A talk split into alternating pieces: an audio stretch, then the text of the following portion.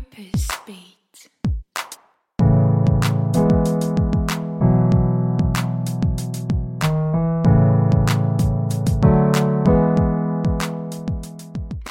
Hallo, mein Name ist Lisa Kögler. Ich bin Purpose Coach und Managing Partner bei Womentor, einer Mentoring-Plattform für berufliche Weiterentwicklung. Und ich freue mich sehr, dir heute unsere Mentorin fürs Ohr, Cornelia Diesenreiter, mit ihrem Food Startup unverschwendet präsentieren zu dürfen.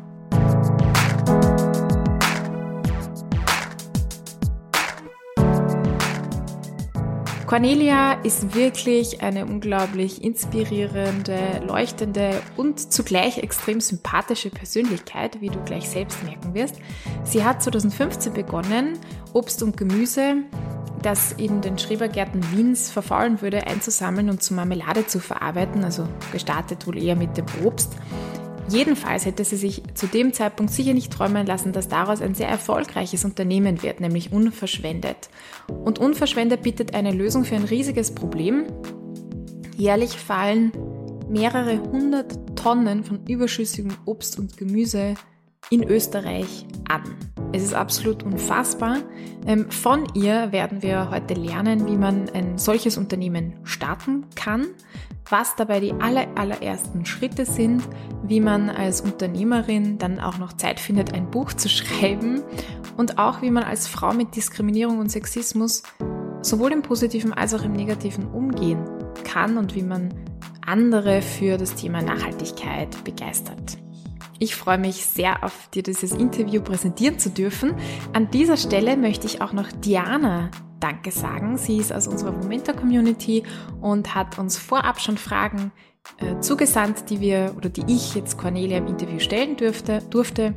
Und wenn auch du Fragen hast für unsere zukünftigen MentorInnen fürs Ohr, dann werde auch Teil der Momentor Community, indem du unseren Newsletter abonnierst. Da kriegst du dann immer wieder Infos zugeschickt oder kontaktiere uns via WhatsApp. Alle Infos zu diesen Möglichkeiten findest du auch auf der Podcast Homepage. Das ist www.momentor.at slash podcast. Und jetzt wünsche ich dir ganz viel Spaß mit Cornelia Diesenreiter als Mentorin fürs Ohr.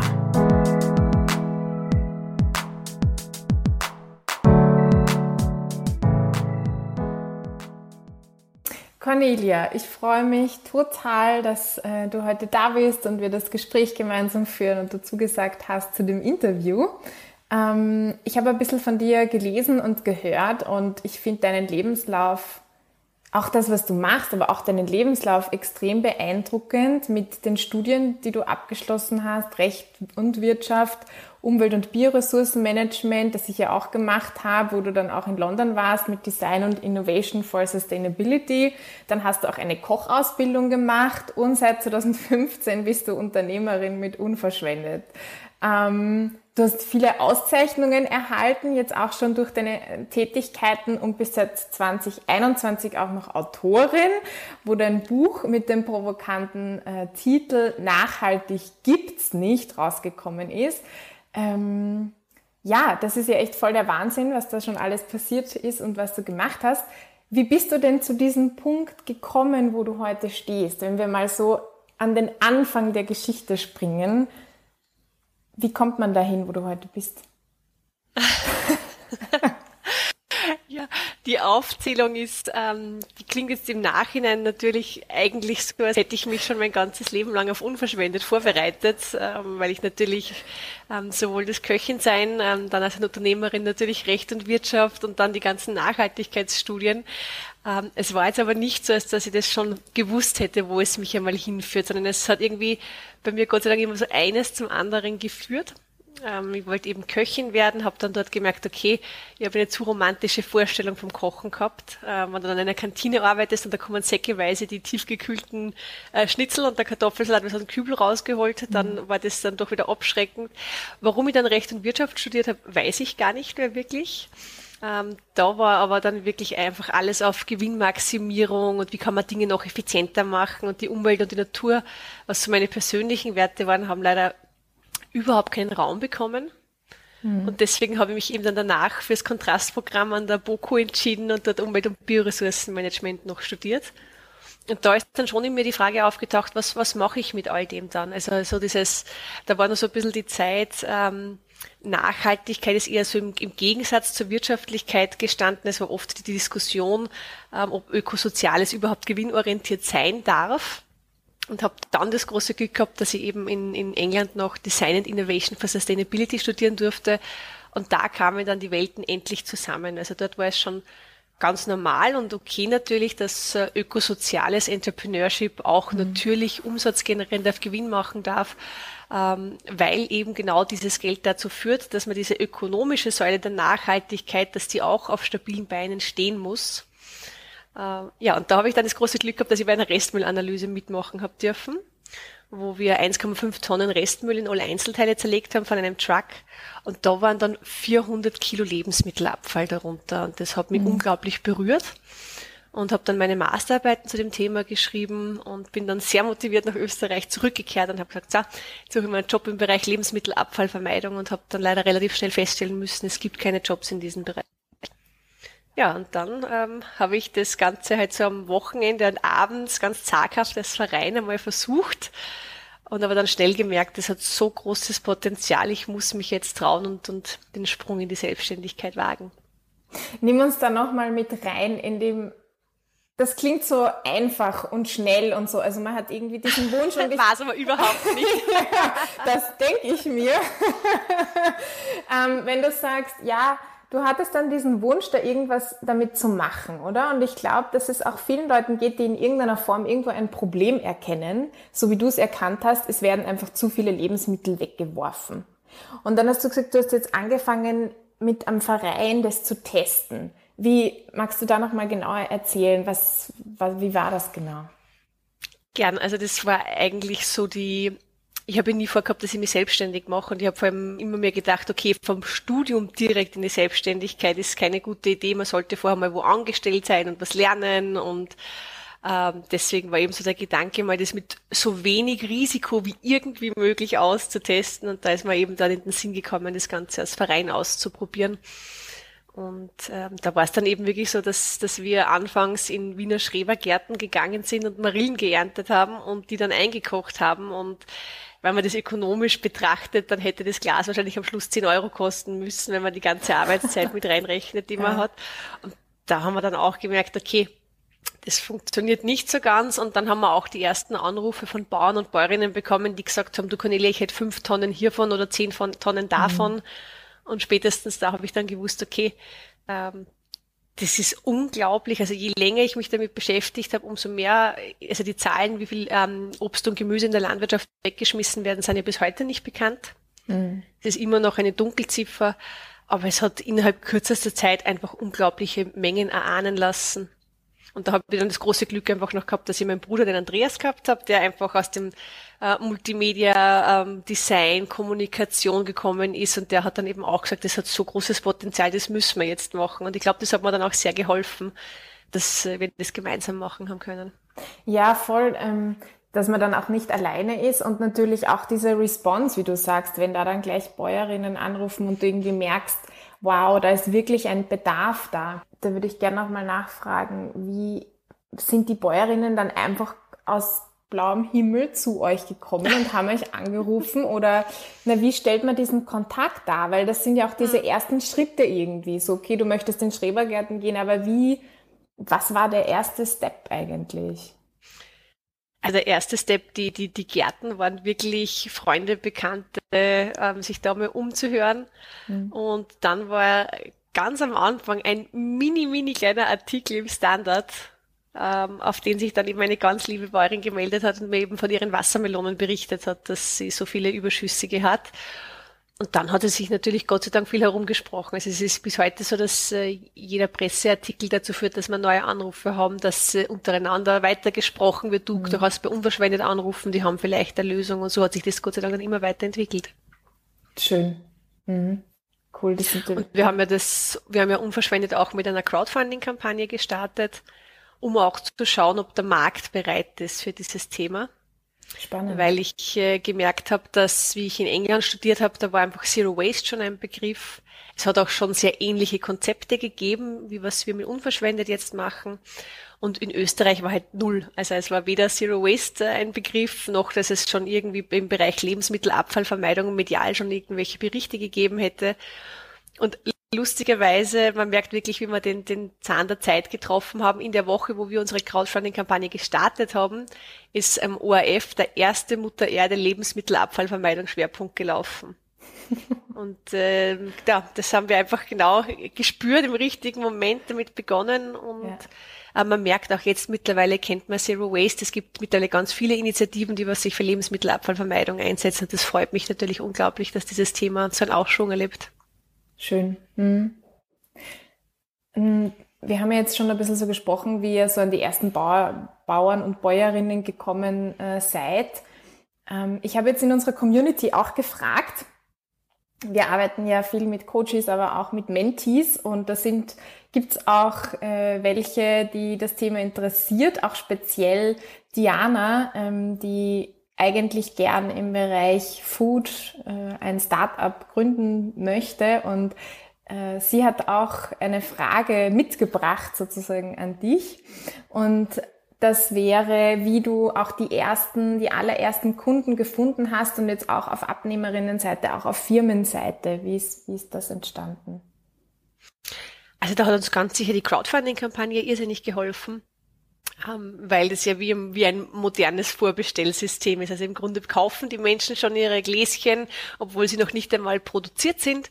Ähm, dadurch hat man dann gleich mal den Bedarf ein bisschen abgesteckt.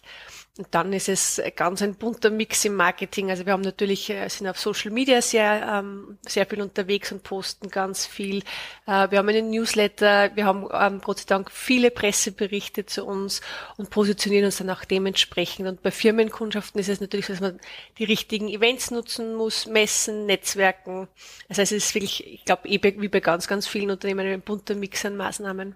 Ja, Hattet ihr auch Unterstützung in Form von öffentlichen Beratungsstellen, ein Mentor in dem Programm Startup Accelerator oder ist es wirklich von euch Nein, also ich habe ich hab alles genutzt, was man nutzen kann. ähm, ich habe schon äh, während der Gründung ähm, habe ich das Unternehmensgründungsprogramm beim AMS gemacht, dann bin ich in jeden Wirtschaftskammerkurs gegangen, ich war beim Gründerservice, ich war beim Forum EPU, äh, wir waren mit unverschwendet in, ich glaube, mindestens schon zehn Inkubationsprogrammen, sei es Start, sei es Revin, äh, sei es das Bieler Startup-Ticket.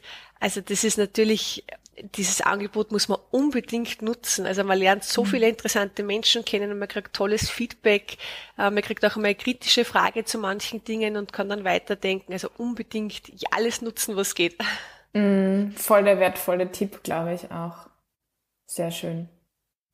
Warum habt ihr von Anfang an mehr auf B2B, also Business to Business gesetzt? Das war jetzt auch eine Frage, die gekommen ist. Und soweit ich jetzt das verfolgt habe, eben, es gibt mittlerweile ja schon unverschwendet eure Produkte in äh, den Regalen oder teilweise jetzt sogar auch im Biller, was ich gesehen habe. Mm, aber ihr vertreibt ja auch ganz viel wirklich an Firmenkunden und Unternehmen. War das für euch von Anfang an klar oder wie, wie seid ihr da strategisch rangegangen?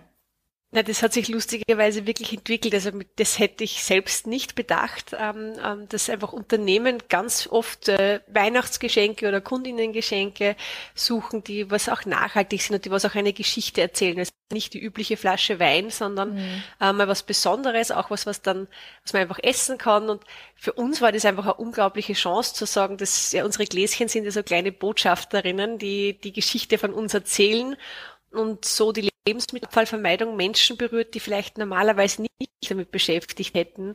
Und das hat sich entwickelt und das haben wir natürlich auch genutzt. Das ist eine große Chance gewesen für uns. Ja.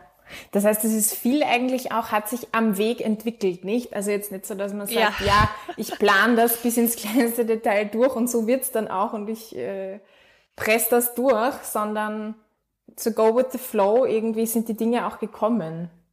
Absolut. Also wenn wir die letzten fünf Jahre Selbstständigkeit eines gelernt haben, dann es bringt überhaupt nichts, irgendwas theoretisch bis ins letzte Detail durchzuplanen und dann erst zu beginnen.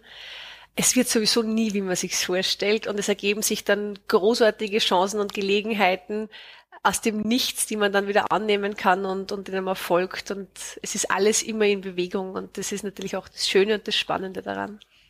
Hattest du mal Zweifel, ob es funktionieren kann? Also auch so, wird das... Ich glaube, es, also wenn irgendwann es irgendwo Selbstständige gibt, die sagen, sie haben die Zweifel nicht. Äh, ich habe noch niemanden kennengelernt. es ist natürlich als Startup immer wieder die Frage, geht sich das aus? Ähm, wie schafft man das? Dann hat man wieder Engpässe, dann kommen wieder Rückschläge, dann kommen die, kommen hier und da Probleme zwischendurch und das ist ein ständiges Auf und Ab, aber ich glaube, genau dann ist es eben wichtig, dass man, dass einfach dieses, dass man dieses lodernde Feuer fürs Thema in sich trägt, weil man sonst die Rückschläge gar nicht, glaube ich, aushält. Also das ist zu wissen, warum man trotzdem weitermacht, ist irrsinnig wichtig. Und ich glaube, da haben eben ökosoziale Unternehmen den großen Vorteil, diese, dieses Sinnstiftende noch zu erkennen. Ja, wenn man eine Mission oder eine größere Vision hat, dahinter trägt einen das natürlich auch durch manche schwierigen Phasen durch. Genau, ja. Ja. Mich beeindruckt das voll bei eurem Unternehmen, dass der Nachhaltigkeitsgedanke sich ja durchzieht. Und ich habe auch gehört, dass du irgendwie gesagt hast, ja, zum Beispiel auch die Gläser, in die eure Marmeladen abgefüllt werden, die sind eben jetzt nicht aus China, sondern die werden in einem Unternehmen in der Steiermark produziert und auch die Bändchen, das ist alles regional, alles nachhaltig gedacht und ich habe mich dann gefragt, wie kommt ihr denn da? Das ist ja auch voll viel Zeit und Energieaufwand, sich das alles, diese Informationen einzuholen. Wo kriege ich denn da jetzt diese Materialien her? Wie mache ich denn das, dass ich für jedes kleinste Detail in der Lieferkette irgendwie den nachhaltigsten Lieferanten und Produzenten finde. Googlest du dann einfach oder? Es ist auch eine unglaubliche Herausforderung. Also ich hätte mir das selbst nie gedacht, dass wirklich nachhaltige Marmelade zu produzieren eine so große Herausforderung ist. Also man glaubt ja wirklich Glasdeckel, Marille, Zucker fertig und dann hat man eine, eine Marmelade. Ähm, aber eben, dass man sich dann überlegen muss, wo kommen die einzelnen Bestandteile her, ähm, wo, wird die Gla wo steht die Glashütte, wo kommt das Gummiringel her, das ich verwende. Aber bei uns endet es ja nicht mehr beim Glas. Es ist ja auch so, dass in der Kaffeemaschine für die MitarbeiterInnen äh, Fairtrade Kaffee sein sollte. Es sollte ökologisch abbaubares Geschirrspülmittel geben und so weiter und so fort. Also die Liste ist unglaublich lang und wir müssen auch ganz ehrlich sagen, natürlich haben auch wir noch nicht alles nachhaltig umgesetzt. Es ist einfach ähm, wirklich alles, was wir tun, hat nachhaltige Konsequenzen. Also wenn man wirklich an so Kleinigkeiten wie den Kaffee oder das Geschirrspülmittel denkt. Aber wir bemühen uns einfach drum und Nachhaltigkeit ist, seit ich ein kleines Kind bin, meine große Leidenschaft und ich beschäftige mich äh, durchgehend damit und versuche auch immer am letzten Stand zu bleiben. Äh, ja, aber es ist eine große Herausforderung, weil es einfach ein sehr komplexes Thema ist. Also die Nachhaltigkeit ist so dieser klassische Eisberg, vor dem man immer nur die Spitze sieht. Und dann eben, wenn man in die Tiefe geht, wie zum Beispiel nur die Marillenmarmelade sich herausgepickt, dann, dann wird einem erst bewusst, wie unfassbar groß dieser Eisberg tatsächlich ist. Ja, absolut. Kann ich nur zustimmen. Und wie, wenn ich mir das vorstelle, wie machst du das konkret? Also eben, ist es dann, dass sich die Information, dass man sagt, okay, ja, jetzt ähm, wollen wir, weiß ich nicht, Kaffee Fairtrade, das geht vielleicht noch, weil man den eh überall kaufen kann auch, aber andere Dinge, man dann sagt, ja, da recherchieren wir oder sprechen wir dann auch irgendwie mit Leuten, dass sich so ein Netzwerk bildet, wo man dann auch diese Informationen kriegt. Das Gute ist ja, wir konzentrieren uns zum Beispiel auf nachhaltige Marillenmarmelade. Es gibt aber auch für einzelne Bestandteile, wie zum Beispiel den Deckel von so einer Marillenmarmelade, ExpertInnen. Das heißt, da gibt es dann auch Menschen, die man fragen kann, was ist da der aktuellste Stand, was würdest du uns empfehlen? Und dann ganz viel da im Austausch zu stehen natürlich. Ja. Also es ist nicht so, dass man das alles alleine schaffen muss, sondern äh, ja, man sich ein gutes Netzwerk aufbaut und sich da auch informieren kann und erkundigen kann. Es gibt ja auch ganz tolle Fachmessen zu allem. Also wenn ich jetzt zum Beispiel sage, nachhaltige Verpackungen, gibt es mittlerweile eigene Fachmessen, die ich mir anschauen kann, wo ich mich informieren kann.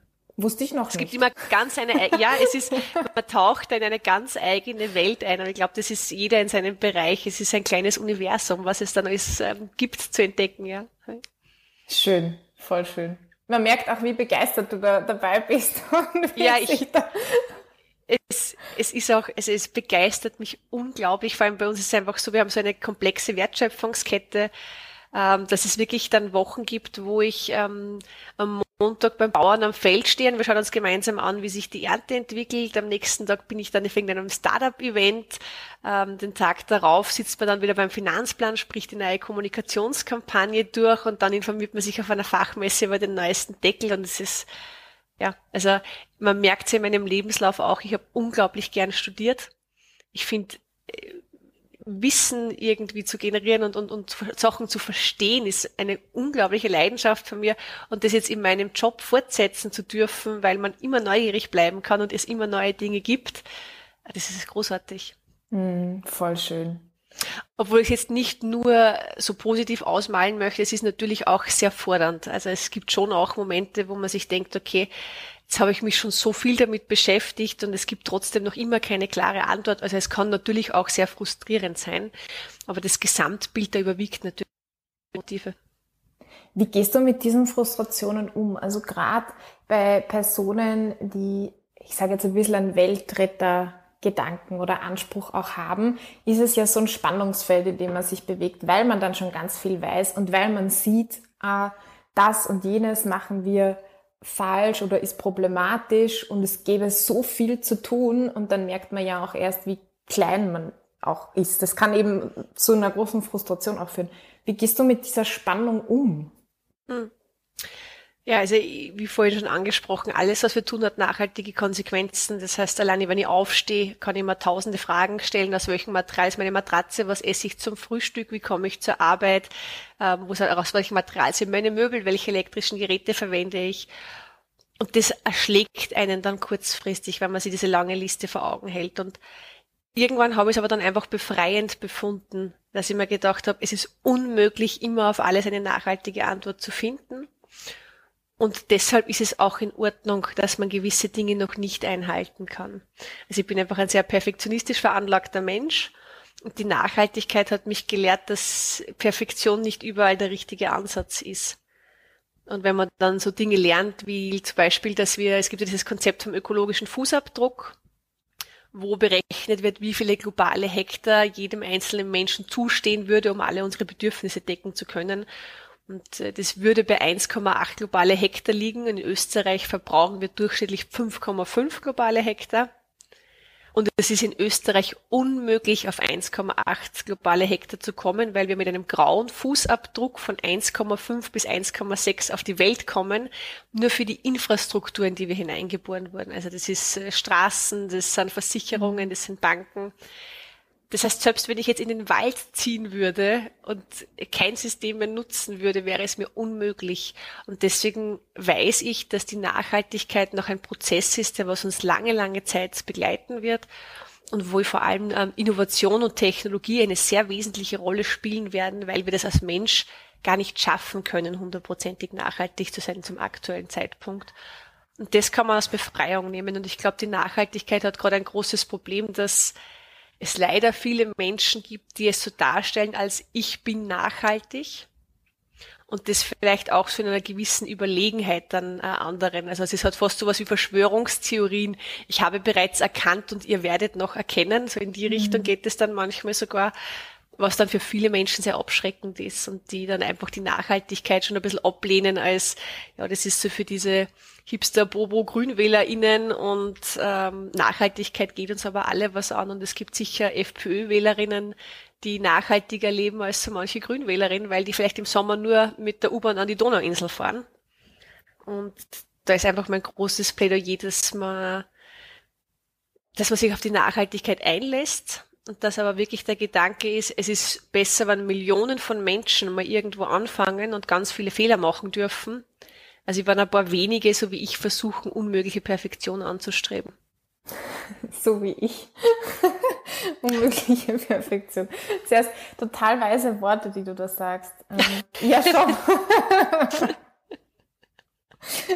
Na, absolut. Das ist auch was. Also ich habe mich ja jetzt mit dir auseinandergesetzt und auch informiert und ich finde das total wertvoll, deinen Ansatz von Nachhaltigkeit und zu sagen, es bringt nichts, mit erhobenem Zeigefinger da herumzulaufen und dann Konflikt oder Streit oder ja, die, die, die Gesellschaft eigentlich wieder zu zerreißen.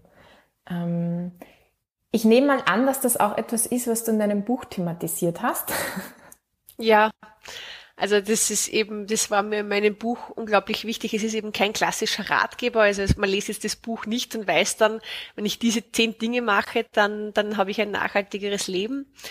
Sondern es ist vielmehr, ich, also man sieht diese Spaltung in der Gesellschaft einfach total. Also dass es so die, die die gibt, die glauben, sie sind schon so nachhaltig und die, was jetzt alle anderen missionieren. Und dann gibt's noch auf der anderen Seite die KlimawandelleugnerInnen, und die schreien irrsinnig laut und der Großteil der Menschen steht aber irgendwo dazwischen und ist eigentlich nur mehr genervt von dem Ganzen. Ähm, und ich denke mir auch, niemand möchte Teil einer Bewegung sein, wo eigentlich auch nachhaltige Menschen sich untereinander das Leben zur Hölle machen und sich eigentlich nur sagen, was noch alles zu tun wäre und nichts schätzen können und ähm, sehr abwertend sein können.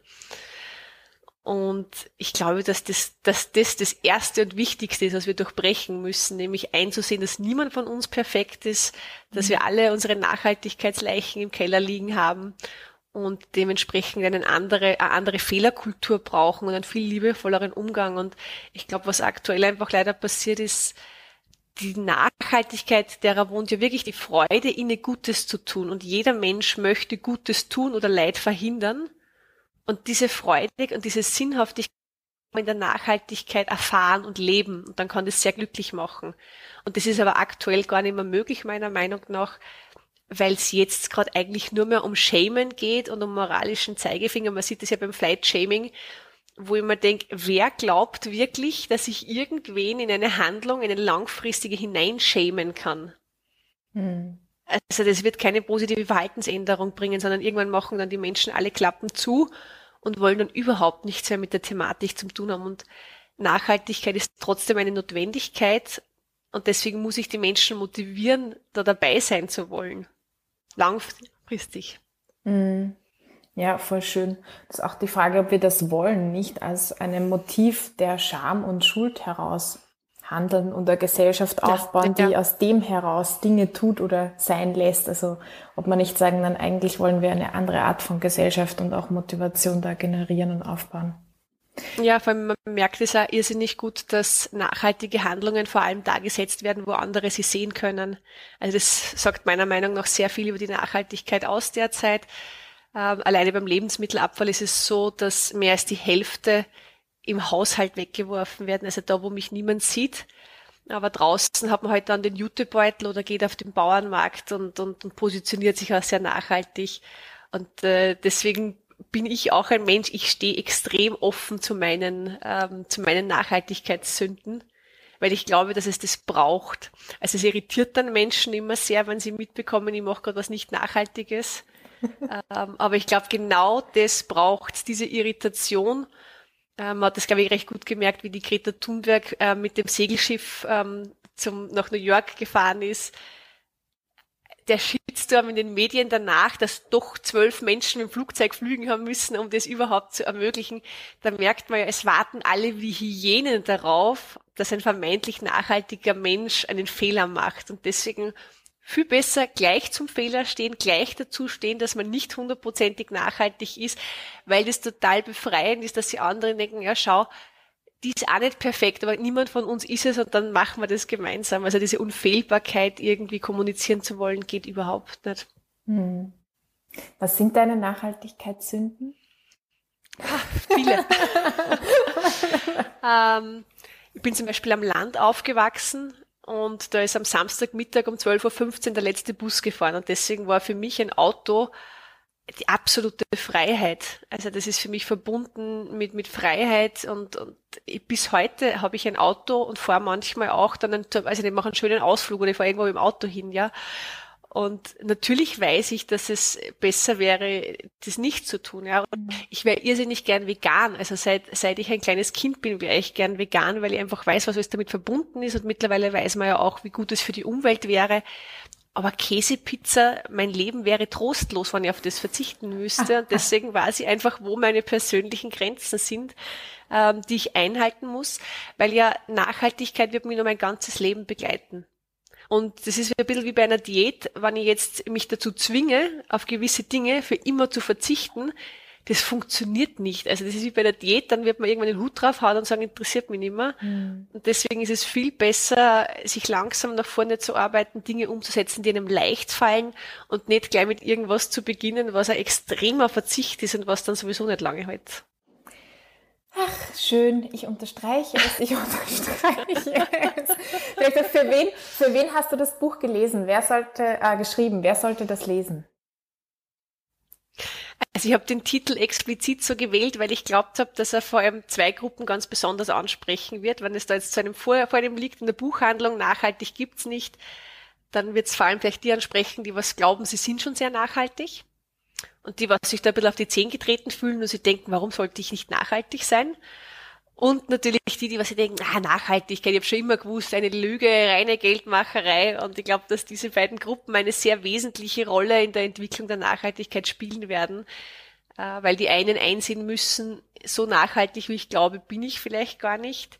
Und die Menschen, die viele Vorurteile schon ähm, entwickelt haben, die einzuladen, trotzdem diese schöne Reise zu beginnen. Mhm. Also eigentlich ist dein Wunsch oder dein Anliegen auch mit dem Buch so ein, einzuladen auf eine nachhaltige Reise, was ja auch viel sicher mit, mit äh, Eigenreflexion zusammenhängt und mit für mich selbst herausfinden, wo liegen meine Grenzen, wo nicht. Also so ein bisschen ins Nachdenken auch anregen. Ja, und vor allem wirklich einfach einmal mit Dingen beginnen, die mir sehr leicht fallen. Also es gibt ja ganz viele Möglichkeiten, wie ich ganz leicht einen Unterschied machen kann. Und das erzeugt auch ein positives Gefühl und das ist dann mhm. bestärkend, das nächste zu tun. Und äh, deswegen ganz klein anfangen, das einfach einmal auszutesten, die Freude daran zu empfinden und dann hoffentlich nicht von irgendwem moralisiert oder geschämt zu mhm. werden, dass es noch andere Bereiche gibt, die nicht so gut laufen. Und dann hat es hoffentlich einfach die, die Möglichkeit zu wachsen im eigenen Leben ja. und vor allem positiv verstärkt auch langfristig dort bleibt. Wie hast du neben deiner Tätigkeit als Geschäftsführerin die Zeit gefunden, ein Buch zu schreiben? Es war eine sehr intensive Zeit. Also ich bin dann extra zwei Stunden früher aufgestanden und habe zwei Stunden jeden Tag in der Früh am Buch gearbeitet und jedes Wochenende für ein Jahr. Wow. also es ist ja, aber es, also ich hätte ja selbst niemals die Idee gehabt, ein Buch zu schreiben, sondern es ist ja so gewesen, dass ich gefragt wurde, ob ich Lust hätte. Mhm. Und da bin ich einfach ein sehr intensiver Mensch. Also wenn man solche großen Chancen geboten bekommt im Leben, dann möchte ich sie einfach auch nutzen und habe das dann für mich selbst abgestimmt, ob ich das erleben möchte und ob es mir das wert ist, dass einfach und ich habe mir die beste Zeit ausgesucht. Ähm, also ein Buch schreiben während Corona ist, also es war sowieso nicht die Möglichkeit, jetzt groß viel zu unternehmen und deswegen hat es dann super gepasst. Hat sich wieder mal gut äh, gefügt. Ja, absolut. Wahnsinn. Das ist schon noch beeindruckend, da, ähm, was für eine, mit was für einer Energie du da auch reingehst und was für eine Energie du da auch hast. Jetzt, wie, wie stehst du zu, ja, dieses Wort Work-Life-Balance oder auch wie entspannst du? Was für einen Stellenwert hat das in deinem Alltag? Also ich habe jetzt erst vor kurzem das so gehört und ich habe mir dann gedacht, das sehe ich auch so dass Work-Life-Balance ja eigentlich total komisch ist, dass wir das so aufteilen, weil ja unsere Arbeit ein sehr großer Teil unseres Lebens ist. Und dass ich Gott sei Dank eine Arbeit habe, die sehr sinnstiftend mein Leben bereichert. Und deswegen ich ja sehr froh bin, dass es Teil meines Lebens ist und mir unglaublich viel gibt. Ähm, ich empfinde nicht alles, was ich tue, als Arbeit. Also natürlich habe ich auch Arbeiten, wo ich mir denke, pff, ja, Aber ja, und natürlich, also was wir, was ein ganz wichtiger Schritt bei uns war, ist, dass wir gesagt haben, wir arbeiten von Montag bis Freitag wirklich sehr viel, aber Samstag und Sonntag sind unberührt. Also das ist wirklich Pause. Ähm, da muss was sehr wichtig, dass wir da eine Ausnahme machen. Und dann halte ich mich da auch dran. Also ich schalte am Freitag am Abend alles aus und am Montag in der Früh erst wieder ein. Und da diese zwei Tage, also ich habe früher immer geglaubt, das kann ich mir nicht leisten, ich habe keine Zeit, ich muss natürlich am Wochenende dieses oder jenes. Und erst wie wir das dann umgesetzt haben, habe ich gemerkt, dass die Qualität meiner Arbeit viel besser ist, wenn man sich zwei Tage in der Woche gönnt, wo man gar nichts macht. Also ich habe das am Anfang auch nicht für möglich gehalten. Da ist man irgendwie so in diesem Rad drinnen, dass man natürlich die Zeit nicht hat, dass man da jetzt nichts oder nicht immer erreichbar sein und solche Dinge. Und erst wenn man es dann macht, merkt man, was das für eine unglaubliche Bereicherung und Erholung ist und wie unbedingt notwendig das auch ist. Hm. Das ist ja auch Teil, wenn man gerade für einen bestimmten Purpose auch losgeht und diese Motivation hat, dass man dann eigentlich darauf vergisst, dass man auch mal wieder abschaltet oder äh, sagt, okay, man hätte immer den, die Möglichkeit, noch mehr zu tun. sagt, okay, wenn ich noch mehr arbeite, kann ich noch mehr erreichen, aber dann eigentlich zu erkennen, na, wenn ich mir diese Pausen gönne, wenn ich mal wieder runterkomme, wenn ich mal wieder für mich auftanke, kann ich dann eigentlich wieder auch mehr geben und bin mehr da und mehr präsent. Ja, vor allem es ist eine Illusion, der man nachläuft, dass man glaubt, wenn man ein bisschen mehr arbeitet, dass dann irgendwann fertig ist. Also meine To-Do-Liste ist mittlerweile so lang, dass ich weiß, es ist sowieso, es ist ein bisschen wie mit der Nachhaltigkeit. Es ist sowieso unmöglich, alles zu tun. Und dann fällt es einem auch leichter, den Strich, den Strich zu ziehen und sagen, bis hierhin und der Rest bleibt jetzt einfach liegen. Das, man muss dann sowieso einfach entscheiden, was ist jetzt gerade am wichtigsten, was muss unbedingt getan werden.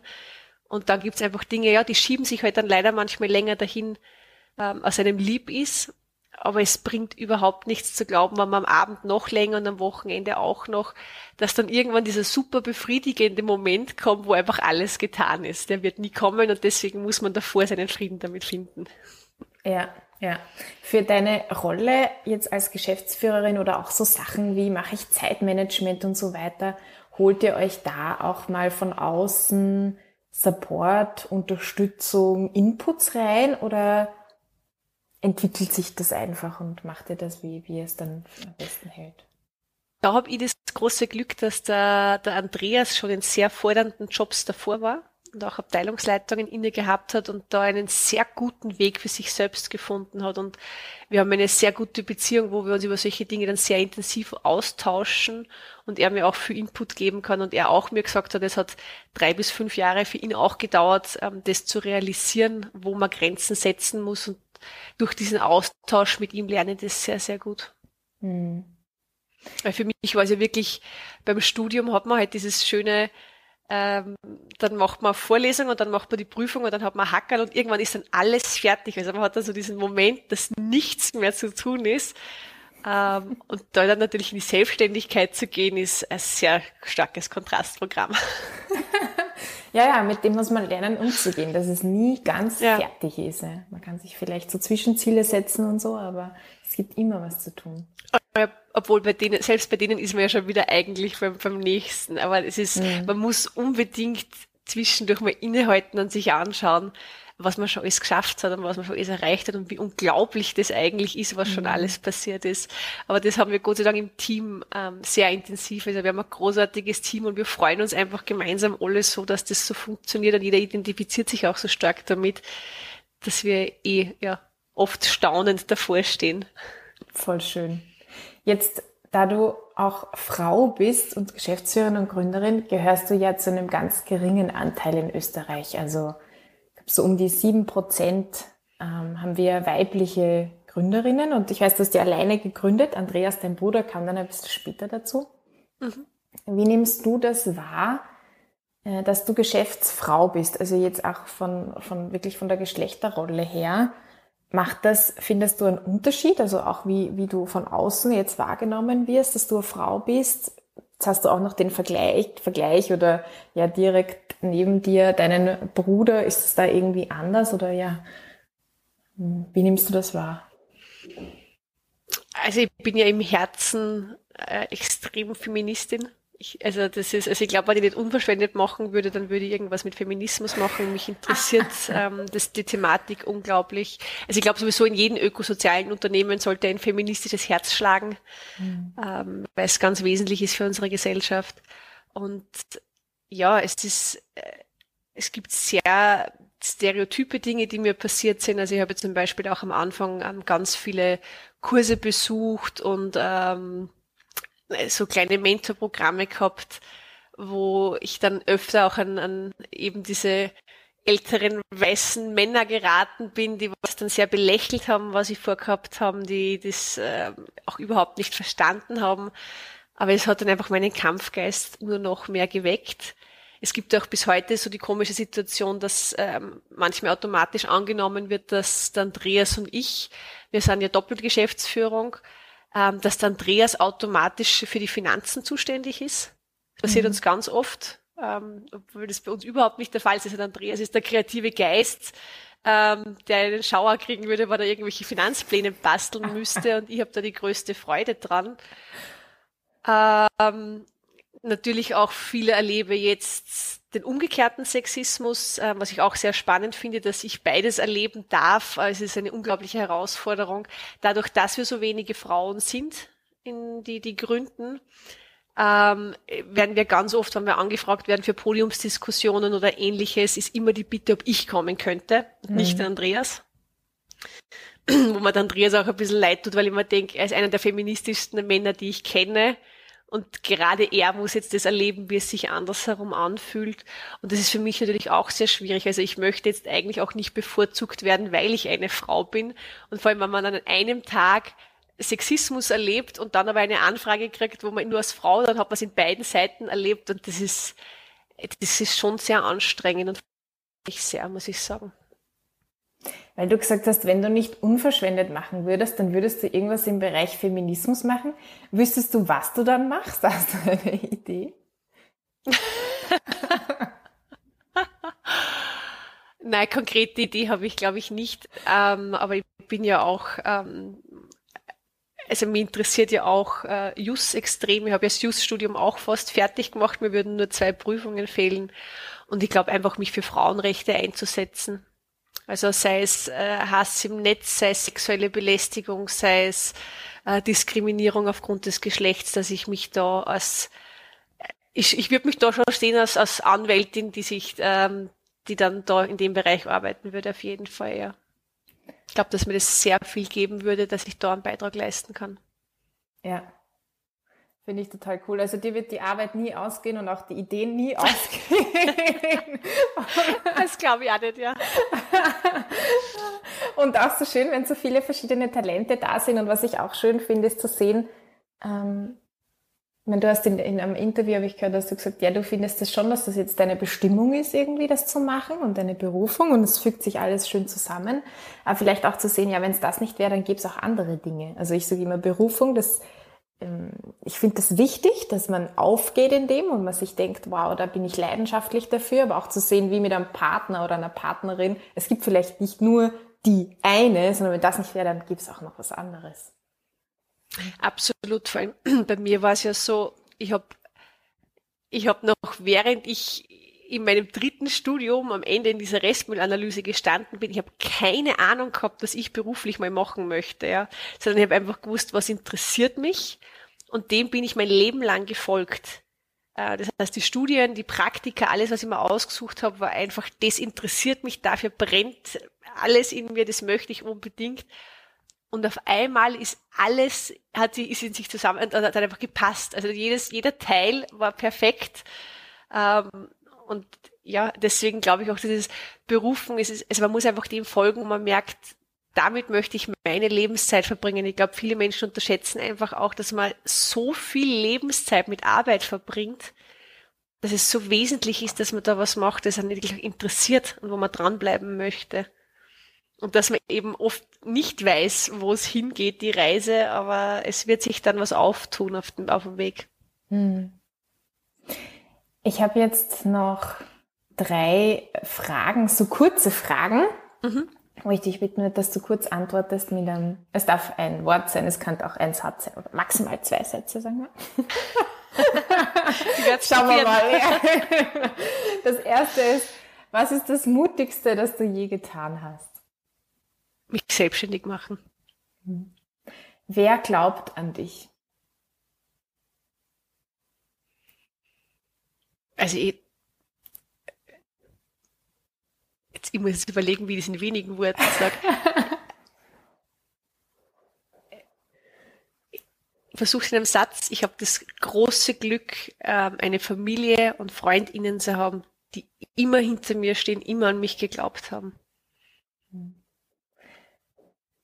Was ist für dich Erfolg? Dazu darfst du auch ein bisschen mehr sagen.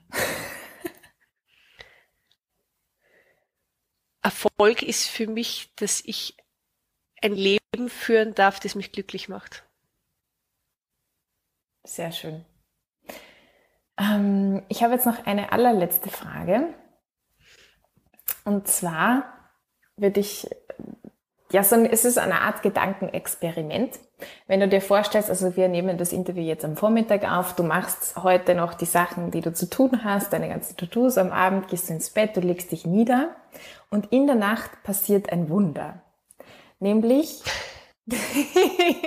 das, wofür du ah, losgehst, schön, ja? deine Mission in der Welt, sie ist erfüllt. Also es ist einfach Realität geworden.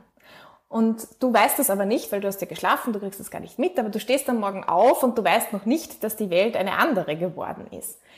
Jetzt nehmen wir uns mal mit rein. Woran denkst du, würdest du als allererstes an diesem Tag, an diesem Morgen erkennen, dass etwas anders ist? Und woran würden das vielleicht auch andere Menschen erkennen, dass sich da, dass da ein Wunder passiert ist? Also lustigerweise, ich weiß nicht, ob es deswegen ist, weil wir vorher darüber gesprochen haben, aber ich, dieses Wunder wäre für mich in einer absolut gleichberechtigten Welt aufzuwach, aufzuwachen. Jetzt nicht nur Mann, Frau, sondern alle, jeder. Und ich glaube, das wird man dann an ganz vielen Kleinigkeiten merken, dass auf einmal die Lebensqualität von ganz, ganz vielen Menschen um einiges gestiegen ist, dass es keine Diskriminierung mehr gibt, ähm, dass die Gehälter angeglichen sind, dass es ganz viele Kriege ganz plötzlich nicht mehr gibt oder, oder ähm, ja, Ungereimtheiten zwischen Menschen, weil es eben diese Unterscheidung zwischen Religion oder Geschlecht oder Transgender oder was auch immer einfach nicht mehr geben würde. Sehr schön. Und vielleicht auch weniger weniger Müll mit Lebensmitteln und mehr unverschwendet Gläser in den Regalen. Ja, voll. Aber ich, ich habe jetzt eh gerade lustigerweise, weil du gesagt hast, das Erste, was mir einfällt, ist, glaube ich, ich habe jetzt an die, an die Gleichberechtigung gedacht, weil wir gerade so interessiert über den Feminismus geplaudert ja, haben. Ja.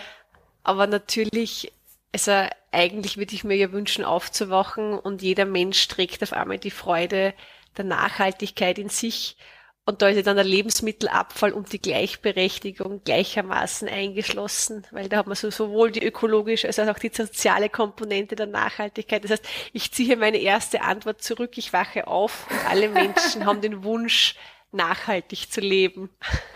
Das ist auch schön. Das ist sehr, sehr schön und auch ähm, ja, ich will mich auch bei dir bedanken, dass du für, für diesen Traum und diese Mission ja auch losgehst und da jetzt auch ein Buch geschrieben hast, deine Zeit investierst, ja sehr viel Zeit, sehr viel Energie investierst, dich auch nicht ähm, da unterkriegen lässt, wenn, wenn da mal Widerstand da ist oder jemand eben nicht an das glaubt, sondern weitermachst und da auch schon ganz viele Erfolge hast und da wirklich einen ganz wichtigen Impact für uns Österreicherinnen, aber auch für die Welt machst. Also danke dir dafür.